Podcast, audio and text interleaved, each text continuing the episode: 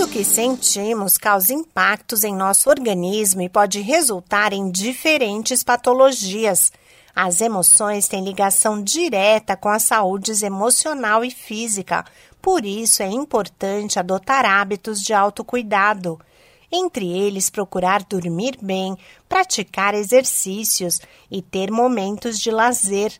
Técnicas de relaxamento, como meditação ou ler um livro de autoajuda, também podem contribuir para administrar as emoções e melhorar a qualidade de vida.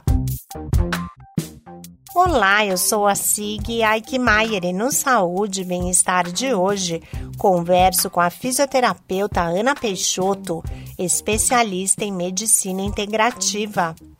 Ela explica que os sintomas físicos são resultado das nossas emoções. Todos os nossos sintomas físicos são provocados pelas nossas emoções. É a interpretação que a gente tem perante tudo que a gente vive que determina o que sentimos e esse é, jeito de sentir, o que a gente sente perante uma situação é que vai determinar a patologia que temos. Se você viveu uma situação e a interpretou de uma maneira de raiva, porque não foi dado a, a você o seu lugar, porque você não, não conseguiu mudar uma situação na sua vida, o teu corpo vai reagir de uma maneira mais retesada, uma musculatura mais tensa, uma musculatura muito mais rígida.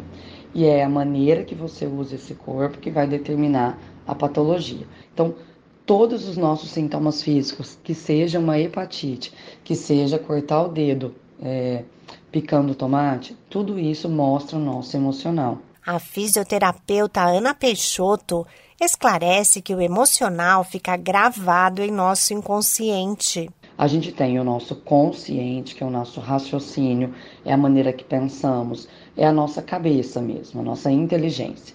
E a gente tem o inconsciente. O inconsciente é a grande caixa que nos rege. Tudo que a gente vive é guardado no nosso inconsciente, desde a nossa concepção até hoje principalmente desde a nossa concepção até os sete anos. A hora que a gente tem é, qualquer situação na vida, isso é gravado no nosso inconsciente. Mas por que, que ele é uma grande caixa? Porque a capacidade de processamento dele é milhões de vezes maior do que a capacidade de processamento do nosso consciente. Assim, todas as nossas patologias estão ligadas a esse emocional. Na verdade, elas começam dependendo do nosso emocional. A especialista em medicina integrativa diz que as pessoas podem apresentar reações diferentes a uma mesma situação. Às vezes eu vivi uma mesma situação que você. A minha irmã pegou minha blusa e não pediu emprestada, ela simplesmente pegou. A sua também, a sua irmã pegou a tua blusa e ela também não te pediu. Só que eu vivi isso como uma grande sujeira, porque minha irmã acaba com as minhas roupas, ela suja tudo e depois devolve na gaveta suja mesmo, e você viveu toda essa situação como uma grande raiva, porque você já pediu para tua irmã não pegar nada teu, mas ela insiste em ir lá e pegar e não te obedecer. Você viveu com uma grande raiva, eu vivi como uma grande sujeira. Teremos patologias diferentes. Você pode ter pedras na vesícula ou não apenas uma é, dor na vesícula e eu posso ter um, um, belo quadro de diarreia. Por quê? Porque a nossa interpretação perante aquela mesma situação foi diferente. Por isso, tudo depende desse emocional. Tá tudo é, ligado às nossas emoções. De acordo com a fisioterapeuta Ana Peixoto, o corpo pode dar sinais através dos músculos de que teremos alguma patologia.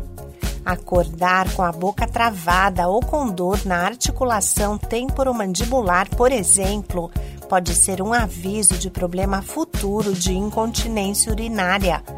A recomendação da especialista é, ao longo do tempo, procurar reconhecer esses sinais e promover melhoras na saúde. Esse podcast é uma produção da Rádio 2.